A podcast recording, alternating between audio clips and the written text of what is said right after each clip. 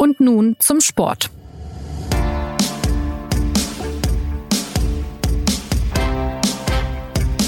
Das vergangene Wochenende dürfte die Fußball-Bundesliga noch lange beschäftigen.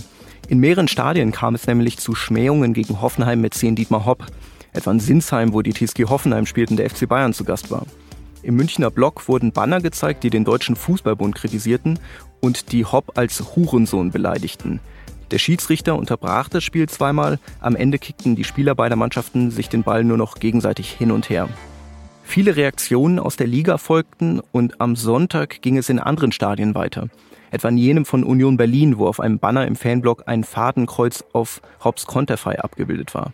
Über die Hintergründe und mögliche Folgen geht es in dieser neuen Folge von Und nun zum Sport. Mein Name ist Christopher Geratz und zugeschaltet sind mir zwei Kollegen aus dem Sportressort nämlich Martin Schneider, der in Sinsheim im Stadion war, und Johannes Aumüller, der sich für die SZ sportpolitischen Themen widmet. Hallo. Hallo. Martin, ich habe es gesagt, du warst in Sinsheim im Stadion am Samstag. Kannst du noch mal kurz zusammenfassen, wie du die Situation miterlebt hast? Also ich äh, saß da und hatte mich fast schon auf einen gemütlichen Nachmittag eingestellt, weil der FC Bayern ja mit 6 zu 0 führte. Und wenn eine Mannschaft mit 6 zu 0 führt, dann ist es eher unwahrscheinlich, dass sich am grundsätzlichen Ausgang des Spiels nochmal was ändert. In dem Moment, wo die Bayern-Fans das erste Plakat anfingen auszurollen, reagierte das Stadion äh, sehr, sehr schnell darauf. Also die Hoffenheimer Fans, die offensichtlich mit sowas gerechnet hatten, fingen sofort an zu piffen, noch bevor ich genau lesen konnte, was auf dem Plakat stand. Und ich sah Hansi Flick, wie er dann später in der Pressekonferenz auch gesagt hat, auch geahnt hat, dass äh, eine Aktion der Bayern-Fans kommt, der sich fürchterlich aufgeregt hat, weil er eben gesehen hat, okay, wir führen mit 6 zu 0, wir machen ein super Spiel und jetzt kommt diese Thematik wieder hoch mit ungewissem Ausgang. Und der Grund, äh, warum dieses Thema nun äh, diese Dimension angenommen hat, ist in aller allererster Linie, das sollte man voranstellen, eben dass die Ultras des FC Bayern oder auch andere Ultras sich eben einer Symbolik, äh, Fadenkreuz und äh, einer Wortwahl bedienen, die halt inakzeptabel ist, die halt nicht geht und die den DFB auch ein Stück weit dazu zwingt, so zu reagieren, wie er reagiert. Ja, nicht nur in Sinsheim gab es Beleidigungen und Plakate, sondern auch bei anderen Partien, etwa in Dortmund, in Köln und Berlin. Wo ist denn das Problem der Ultras mit Dietmar Hopp? Also ich glaube, ähm, die Antwort auf diese Frage muss man zweiteilen. Es ist zunächst einmal natürlich so, dass Dieter, Dietmar Hopp als der Repräsentant der TSG Hoffenheim das Symbol dafür ist für einen neureichen Club, ähm, der aus den Tiefen der Landesliga bis in die Bundesliga dank seines Geldes hervorgekommen ist und der nach Auffassung mancher Fans von manchen Traditionsvereinen dort eigentlich nichts zu suchen hat, weil sein Verein keine Tradition hat, und ähm, weil ja dort eigentlich andere Clubs gewünscht und gewohnt sind. Das ist aber wirklich nur die eine Schiene, muss man sagen. Das ist vielleicht auch die Schiene des Protestes gegen Hopp seit dem Hoffenheimer Aufstieg 2008 in den ersten Jahren, im ersten Jahrzehnt. Jetzt kommt halt hinzu, dass der Protest gegen Hopp noch etwas anderes beinhaltet, nämlich ein Protest gegen das System deutscher Spitzenfußball, gegen das System DFB, DFL, aber eben natürlich auch noch gegen Hopp. Denn bevor es zu diesen neuerlichen Protesten, dieser neuerlichen Eskalation kam, gab es eben beim, beim Deutschen Fußballbund einen, einen neuen Umgang, einen wieder neuen Umgang mit der berühmten Kollektivstrafe. Ähm, die Kollektivstrafe besagt, dass halt bei Fehlverhalten von einzelnen Zuschauern im Block der komplette Block gesperrt werden kann. Und eigentlich hatte der DFB im Jahr 2017 den Ansatz gewählt, zu sagen, dass es solche Kollektivstrafen nicht mehr geben soll. Das war unter dem früheren Präsidenten Reinhard Grindel. Genau, das war noch unter dem äh, früheren Präsidenten Reinhard Grindel. Formal gesehen ist die Sportgerichtsbarkeit des DFB natürlich unabhängig, aber ich glaube, die Formulierung war damals, man würde es empfehlen, dass es keine Kollektivstrafen mehr geben soll. Das war im Herbst 2017. Dann gab es allerdings schon ein Jahr später Vorfälle beim Spiel Hoffenheim gegen Dortmund. Man muss sagen, Hoffenheim sorgte natürlich bei vielen Fans für diese Proteste und auch dann die Proteste jenseits der Anstandslinie, aber insbesondere bei den Dortmundern. Und nachdem es zu diesen Fehlverhalten gekommen war, gab es dann im November 2018 schon so eine Art kleine Rückkehr zur Kollektivstrafe, weil es eine Kollektivstrafe auf Bewährung gab. Und nachdem gegen diese Bewährung dann noch einmal verstoßen wurde, wurde dann halt entsprechend verfügt, ja, der Dortmunder Block kollektiv ausgeschlossen ähm, von den nächsten Spielen bei der TSG ähm, Hoffenheim. Und das ist halt der aktuelle Anlass für diese Eskalation bei den Beleidigungen gegen Hopp, wo Hopp jetzt, wie gesagt, einerseits die Person ist, die angegriffen wird, aber andererseits auch er, der einflussreiche Hoffenheim-Repräsentant, für den halt die Kollektivstrafe ähm, wieder eingeführt wurde. Das sind die beiden Strömungen, aus denen sie spricht. Das heißt, es handelt sich hier um eine Aktion, bei denen sich Ultras verschiedener Vereine solidarisieren mit Dortmund? Es handelt sich um eine Aktion, wo äh, Ultras verschiedener Vereine gegen die Rückkehr der Kollektivstrafe protestieren möchten. Und ähm, so wenig man natürlich die äh, Wortwahl als solche gut heißen kann, Klammer auf, es sind ja auch schon viele Quervergleiche in den vergangenen Tagen angestellt worden, wer auch schon alles so beleidigt worden ist, ohne dass es Konsequenzen hatte, ja, von Roman Weidenfeller bis Timo Werner. Und Klammer zu, aber so wenig man diese Worte grundsätzlich gut heißen kann, so sehr muss man auch sagen, Kollektivstrafe zu diskutieren, ist es A, sinnvoll, dass es Kollektivstrafen gibt und B, wie ist der Umgang mit diesem Thema, unabhängig davon jetzt mal, wie man es findet, das ist natürlich ein Thema, da haben Fans auch ein berechtigtes Anliegen, dass man das diskutiert. Das heißt, den, den Fans geht es in dem Fall äh, um Aufmerksamkeit für dieses Thema. So sehe ich das, ja. Vielleicht noch äh, als Ergänzung zu äh, dem aktuellen Fall, der jetzt zu dieser Eskalation geführt hat. Also die Dortmunder Fans haben in, in Sinsheim, in Block dann halt noch heftiger gegen Dietmar Hopp protestiert, als es jetzt die Bayern-Fans gemacht haben. Sie haben ihn halt erneut im Fadenkreuz gezeigt. Äh, sie haben ihm auch sein letztes Weihnachtsfest äh, gewünscht und da kann ich den DFB halt dann schon irgendwie verstehen, wenn er, wenn er sagt, okay, äh, irgendeine Form der Handhabe, irgendeine Form der Bestrafung müssen wir, müssen wir wählen.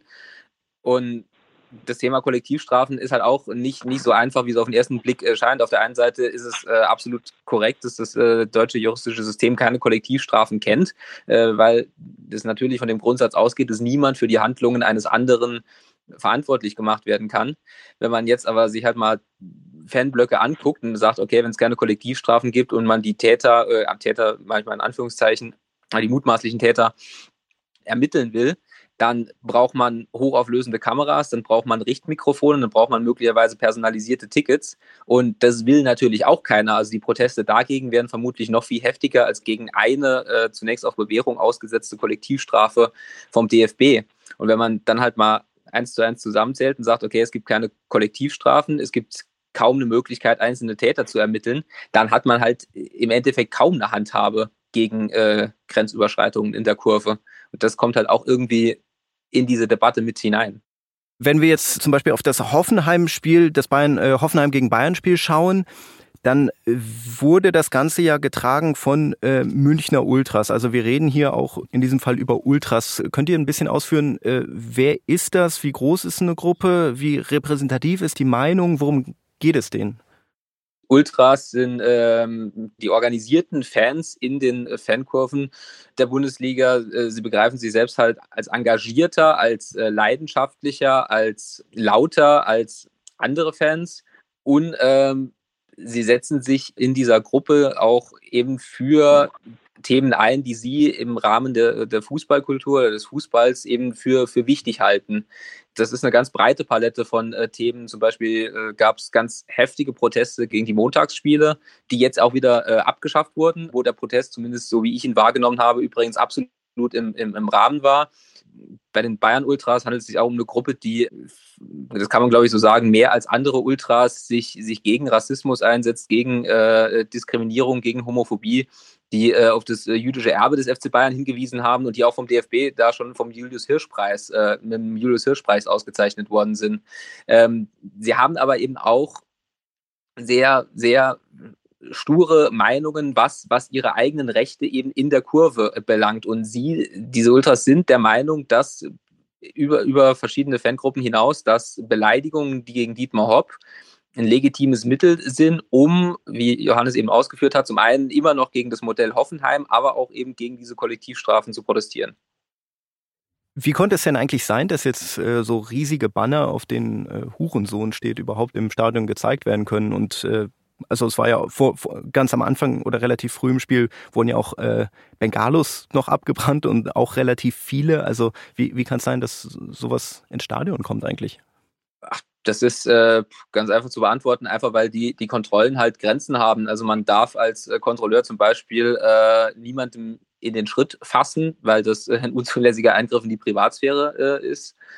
Darüber äh, funktioniert das. Es hieß jetzt, dass das äh, Banner äh, sogar dann eben im Fanblock erst zusammengesetzt wurde während des Spiels oder, oder während der Halbzeit. Dann gibt es ganz banal die Möglichkeit, äh, Ordner ja, es so schön, Trinkgeld zu geben. Das sind ja meistens äh, Ordner von, von externen Sicherheitsfirmen, die da natürlich auch nicht Milliarden verdienen. Also es gibt man, äh, manchmal werden die Materialien schon am Spieltag davor irgendwo dort deponiert und gibt mannigfaltige Möglichkeiten, das irgendwie in den Block zu bringen. Okay, lass uns jetzt ähm, auf die äh, Reaktionen der Offiziellen während des Spiels schauen. Äh, Johannes, was am Wochenende zu tragen kam, war das sogenannte Drei-Stufen-Modell, der sogenannte Drei-Stufen-Plan. Kannst du erläutern, worum es sich dabei handelt, wie der zustande kam? Also der Drei-Stufen-Plan ist ein Modell, das die UEFA nach ihren eigenen Angaben 2009 eingeführt hat und der ähm, dafür sorgen soll, dass es bei ähm, rassistischen Vorfällen oder vergleichbaren Vorfällen der Schiedsrichter eben in einem ersten Schritt, in der ersten Stufe hingehen kann, die Kapitäne zusammenrufen kann und darauf aufmerksam machen kann, dass es eben diese rassistischen äh, Vorfälle gibt und es dann noch über die Stadiondurchsage zu einer Mahnung kommt. Sollte es damit weitergehen, äh, kommt in einer zweiten Stufe eben die Möglichkeit einer Spielunterbrechung. Das haben wir gesehen bei Hoffenheim äh, gegen Bayern, dass die Spieler dann in der Kabine waren für längere Zeit und dann wieder rausgingen.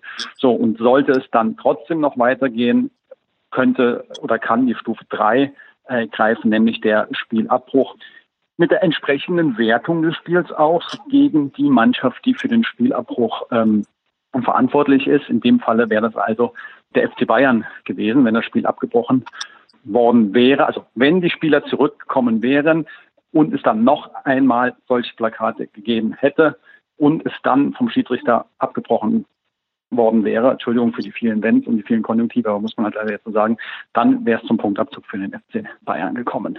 Genau, das war der Drei-Stufen-Plan. Der hat gegriffen und jetzt ist natürlich die Debatte, die sie übers Wochenende dann auch entsponnen hat, war es korrekt, dass der so gegriffen hat? Beziehungsweise ergänzt, warum ist der eigentlich nicht viel früher gegriffen? Ähm, denn das muss man ja schon sagen, dass man immer wieder in der Bundesliga rassistische, sexistische, homophobe Plakate und oder Schmähgesänge vernommen hat und es noch nie zu einer solchen Situation kam äh, wie in Hoffenheim. Und das ist halt jetzt auch eine Frage mit Blick in die Zukunft. Also wenn, wenn die Art und Weise, wie in Hoffenheim dieser Fall gehandelt wurde, jetzt das Beispiel wird, dann müssten wir uns eigentlich darauf einstellen, dass es sehr, sehr viele Spielunterbrechungen und ähm, sehr, sehr viele, vielleicht auch sogar dann äh, Abbrüche ähm, gibt. Und ich bin sehr, sehr gespannt darauf, wie das die Fußballlandschaft ähm, diskutiert. Denn ähm, dass es viel Rassismus, dass es viel Sexismus, dass es viel Homophobie gab, in den vergangenen Jahren im Stadion, ohne dass das Konsequenzen hätte. Das ist nun mal so gewesen.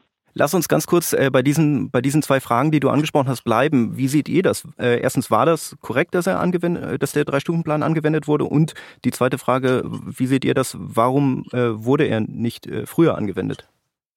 Also zum vergangenen Wochenende nochmal konkret, ich hatte das Gefühl, dass die Schiedsrichter da sensibilisiert wurden. Also die Verantwortlichen, äh, die wenigen, die dann gesprochen haben, Karl-Heinz Rummenigge, Hansi Flick, die haben angedeutet, dass sie vorher wussten, dass sowas kommt. Und wenn die es wussten, dann wusste es wohl auch der, der DFB und hat seine Schiedsrichter, glaube ich, entsprechend auch äh, sensibilisiert. Manchmal führte das dann auch dazu, dass der Schiedsrichter fast ein bisschen überreagiert hat, zum Beispiel bei diesem äh, zweiten Plakat äh, an der Alten Försterei bei Union Berlin. Da konnte ich jetzt zum Beispiel äh, keine Schmähung gegen Dietmar Hopp äh, sehen, wo jetzt halt zwingend diese Unterbrechung kam, sondern ich glaube, dass die Schiedsrichter eben sensibilisiert wurden, wenn es Protest gegen Hopp auf, auf irgendwelche Weise gibt, dann schaut, ob ihr diesen Drei-Stufen-Plan anwenden könnt.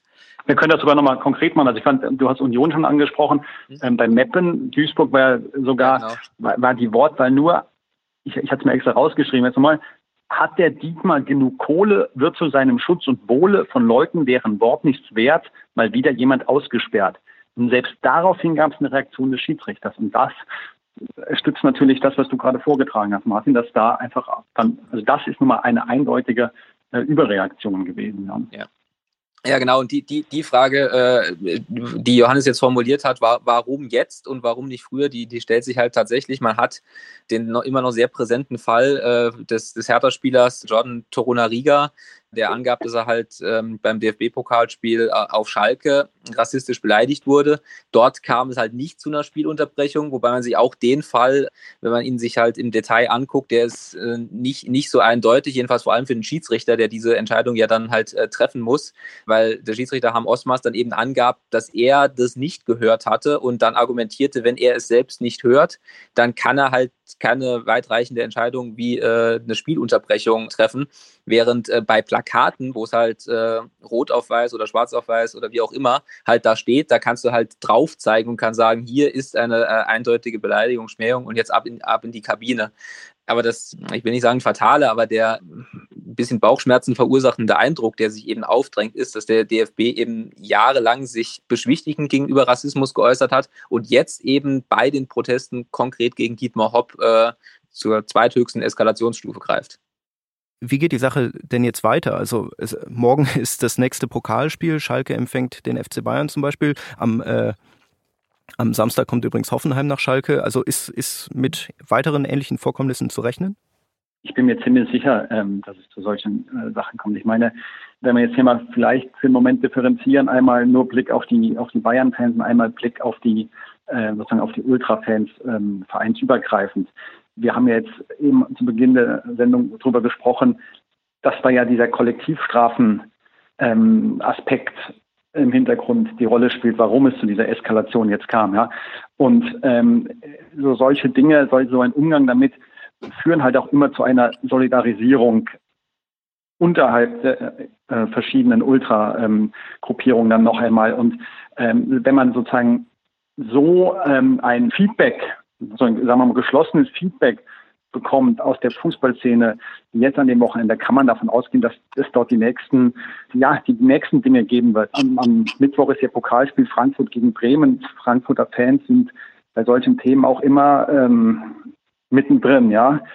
Und Martin hat es ja eben angesprochen, dass es jetzt bei den Montagsspielen haben sie zum Beispiel auch ähm, einen Boykott, einen Stimmungsboykott initiiert und da war dann die Tribüne ähm, leer gewesen und ähm, jetzt mal ohne ohne Wertung einfach sozusagen, die mischen sich in solche, in solche Debatten und Diskussionen ein. Also ich könnte mir vorstellen, dass am Mittwoch auch nochmal in, in Frankfurt zu was kommt. Am Samstag spielt dann Dortmund gegen, gegen Gladbach. Ja, also zwei Vereine, die jetzt in jüngster Vergangenheit auch immer wieder Fans hatten äh, oder, oder deren Fans in der jüngsten Vergangenheit auch immer wieder besonders laut gegen, gegen Hopp ähm, und ähm, Kollektivstrafe sich da geäußert haben. Also von daher, das ist eigentlich, eigentlich völlig erwartbar, dass was dazu kommt. Was ich dann aber neben dem Gesamten, also neben den Fans in ihrer Gesamtheit interessant finden werde, ist, wie es denn beim FC Bayern konkret ähm, weitergeht. Ich meine, da geht es jetzt um die Debatte, äh, werden Fans ähm, ähm der Schickeria oder auf anderen Fangruppierungen ähm, noch, kriegen die noch Tickets, ja, werden die ausgeschlossen als Fangruppierungen und so weiter. Und das ist vor dem Hintergrund, den, Martin eben skizziert hat, ja, dass eben solche Fans nicht nur diejenigen sind, die ich sage es ja nochmal, im, im, im Stile sozusagen nicht akzeptabel ähm, dann sich gegenüber, ähm, gegenüber Hopp äußern. Ja, aber das sind halt auch teilweise die Fans, die gleichzeitig das Engagement des Vereins in Katar kritisieren.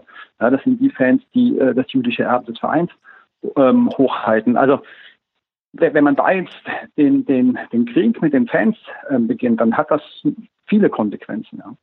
Wenn jetzt in den äh, kommenden Tagen bei den Spielen, die du jetzt genannt hast oder die wir genannt haben, wenn was Vergleichbares wieder ist, dann ist da auch damit zu rechnen, dass dieser Drei-Stufen-Plan wieder angewandt wird? Es gibt, es gibt keine gegenteiligen äh, Signale, sagen wir mal so. Ähm, dieser Drei-Stufen-Plan wurde ja von der UEFA ursprünglich äh, etabliert, um auf äh, explizit, explizit rassistische äh, Äußerungen äh, zu reagieren. Er lag dann, soweit ich das äh, mitgekriegt habe, wirklich jahrelang mehr oder weniger in der Schublade, ohne dass sich äh, jemals wieder jemand um ihn gekümmert hätte. Die FIFA hat ihn dann 2017 zum äh, Confederations Cup in Russland äh, wieder ausgepackt, weil es auch in Russland äh, im, in Ligastadien äh, Vorfälle gab, wo man sich dann erinnert hätte, es wäre ja gut, da eine Handhabe dagegen zu haben. Und im vergangenen Sommer gab es dann wieder einen Schrieb der FIFA, der diesen Drei-Stufen-Plan auch auf Beleidigungen ausweitete. Und was jetzt eben neu ist, oder die Entscheidung, die jetzt halt neu ist, ist, diesen Drei-Stufen-Plan eben bei diesen beleidigenden Plakaten anzuwenden. Der DFB argumentiert teilweise eben damit, oder Fritz Keller tat das äh, bei seinem Auftritt im Sportstudio, dass eben die Verrohung der Sprache in der Gesellschaft auch da ist und der DFB der Meinung ist, dass er darauf reagieren sollte. Und das ist, also Dietmar Hopp äh, zu beleidigen oder äh, im Fall von Dortmund-Fans ihm sein letztes Weihnachtsfest zu wünschen, das ist natürlich völlig inakzeptabel. Und der DFB würde, äh, sagt natürlich, er muss reagieren, er hat ja auch Recht zu reagieren. Die Frage ist eben, wenn man es halt zwei Stufen weiterdenkt, was, tu, was, was tut man dann? bricht man Fußballspieler ab? Ist man bereit, diese Konsequenz zu tragen? Im Moment würde ich fast sagen, ja, darauf läuft es hinaus. Das heißt, ein Zusammenkommen der verschiedenen Parteien ist unrealistisch derzeit? Zumindest kurzfristig. Sehe ich auch so. Also das ist ähm, der Konflikt hat sich ja gerade neu, neu äh, entzündet. Das, ähm, er, er, war, also man war ja, wenn man, wenn man es jetzt so will, ähm, man war ja ein Stück weit zusammen gekommen. Äh, jetzt nochmal, ähm, ich will das gar nicht bewerten, ob eine Kollektivstrafe grundsätzlich was Gutes ist oder nicht. Da, unabhängig von der Meinung dazu, sondern einfach, ähm, man, man hatte sie ausgesetzt, aber durch die Entwicklungen danach ist sie halt jetzt wieder da. So, also von daher was soll der DFB jetzt auch, auch also mit Blick auf die Kollektivstrafe machen, jetzt sofort wieder die Kollektivstrafe aussetzen, das wäre ja dann auch das totale, äh, käme als totales Einknicken natürlich vor der, vor den organisierten Fans dann wieder rüber. Das, das ist jetzt auch schwierig. Also von daher sehe ich es wie Martin. Also ich kann mir nicht vorstellen, wie sich das kurzfristig entspannt. Man, man, man hat sich halt auf beiden Seiten in eine Lage manövriert, wo man eigentlich jeweils nicht nachgeben kann, weil man dann halt sofort das Gesicht verliert vor, vor, vor wem auch immer. Der DFB würde, äh, sagt halt, äh, äh, dann, dann, mach, dann lassen wir uns erpressen. Äh, die, die Ultras äh, würden sagen, dann lassen wir uns vom DFB mundtot machen. Und wenn man eben die, diesen Drei-Stufen-Plan jetzt als das Mittel auserkoren hat, um darauf zu reagieren und halt nicht Ermittlungen oder Geldstrafen nach dem Spiel, wie es halt jahrelang der Fall ist, dann muss man jetzt diesen Weg auch eben weitergehen. Und dann muss man, steht man am vielleicht beim Spiel Bremen gegen äh, Frankfurt gegen Bremen oder beim Spiel äh, Gladbach gegen Dortmund eben vor der Frage, so brechen wir das Spiel jetzt ab. Und dann sehen wir mal weiter. Was ist denn dann, wenn solch eine Aktion und solch ein Spielerbruch auch mal konkrete, konkrete Auswirkungen aufs Ergebnis hätten? Ja? Das, also wenn jetzt äh, egal, bei Frankfurt gegen Bremen das Spiel abgebrochen wird und dann eine Mannschaft deswegen nicht ins Pokalhalbfinale einzieht, Rechnet ihr damit, dass äh, der Drei-Stufen-Plan äh, jetzt auch in anderen Fällen denn häufiger angewendet wird? Johannes, du hattest das Thema eben schon mal angerissen, also bei rassistischen oder homophoben, sexistischen Beleidigungen? Ja, also das ist ja für mich eigentlich die Konsequenz aus dem Wochenende. Wir hatten das ja eben schon mal, die Latte wurde so hochgelegt, es müsste jetzt eigentlich viel, viel mehr ähm, reagiert werden. Und das muss man ja jetzt ganz genau anschauen, ob das auch passiert. Also der DFB verfolgt diese Debatten, die ja unter den Ultras zurechtgeführt werden und die auch äh, in der Öffentlichkeit zurechtgeführt werden. Warum hat man das eine früher nicht sanktioniert und sanktioniert das andere jetzt? Äh, verfolgt das verfolgt das ja auch. Also man stellt sich jetzt mal vor, es gäbe rassistische Plakate und beim nächsten Mal und es erfolgte wieder keine Reaktion. Ähm, der DFB wäre hinüber. Also von daher, ja, es müsste welche geben wie gesagt, der, der Eindruck entsteht ja eh schon jetzt, dass der DFB bei einem, äh, bei Dietmar Hopp bei einem Millionär konsequenter handelt als in anderen Fällen. Wobei, wie ich muss auch immer sagen, es, es gab also an dieses eine klar rassistische Plakat in einem Stadion kann ich mich jetzt zumindest nicht erinnern, wo man als Schiedsrichter eben da drauf zeigen konnte und sagen, das ist ein rassistisches Plakat und deswegen in die Kabine. Der, der Eindruck entsteht ja wegen des Gesamthandelns des DFB, dass er eben nicht in der Lage war, die, die Affäre um Mesut Özil äh, äh, in, einer, in einer würdigen Art und Weise zu, äh, zu managen, dass äh, auch als bei Länderspielen in Wolfsburg äh, zum Beispiel, als es dort eben diese, diese Rufe gab, da hatte man auch nicht das Gefühl, dass der DFB das jetzt zur Priorität macht. Es gab die, die Aussagen von, von Clemens Tönnies, der äh, von dem einige äh, sagen, dass er, dass er mit einer äh, vergleichsweise milden Strafe davongekommen ist. Und jetzt hat man eben äh, die, die Schmähungen gegen, gegen Dietmar Hopp und jetzt hat man sich entschieden durchzugreifen. Also ich finde es nicht falsch, durchzugreifen. Es ist nur ab jetzt hat man sie eben in eine Lage gebracht, wo man, wo man diesen Fall äh, von Sinsheim eben immer als Präzedenzfall äh, nehmen kann. Und wenn dann quasi erwiesen ist, dass der, äh, dass der DFB einen Million, äh, ich formuliere es mal platt, äh, einen Millionär stärker schützt als einen schwarzen Spieler, das wäre der, der, der GAU. Also dann müssen wir kaum noch weiter diskutieren. Ja, vielleicht nochmal eine Ergänzung jetzt dazu. Wir hatten ja vor kurzem in der dritten Liga schon mal einen Fall bei Münster gegen äh, Würzburg, dass ein schwarzer Spieler ähm, auch von der Tribüne aus beleidigt worden ist. Und da hat ähm, die Schiedsrichterin ja auch ähm, entsprechend reagiert und haben auch die Zuschauer entsprechend reagiert und dann denjenigen, ähm der diese, der sich rassistisch auf der Tribüne geäußert hatte, auch entsprechend dann ausfindig gemacht und so, dass der dann abgeführt äh, werden konnte. Ähm, von daher, es gibt auch dieses, es gab auch dieses Beispiel in den vergangenen Wochen, aber jetzt ist es, jetzt müssen, jetzt müssen wir halt schauen, was da, was sich da genau tut, wobei man ja auch davon ausgehen muss, dass jetzt in den nächsten Wochen oder zumindest unmittelbar äh, jetzt nochmal das andere Thema auch ähm, sich auf Plakaten und so weiter äh, dokumentieren äh, wird. Und, und auch schon bei diesen ist dann die Frage gestellt, wie geht der DFB damit um? Dieses andere Thema könnte schon ab morgen dann wieder sichtbar sein, wenn das DFB-Pokal-Viertelfinale beginnt. Johannes, Martin, danke euch für eure Einschätzung. Wenn Sie Fragen, Anregungen oder Kritik haben, melden Sie sich gern unter podcast.sz.de. Bis zum nächsten Mal.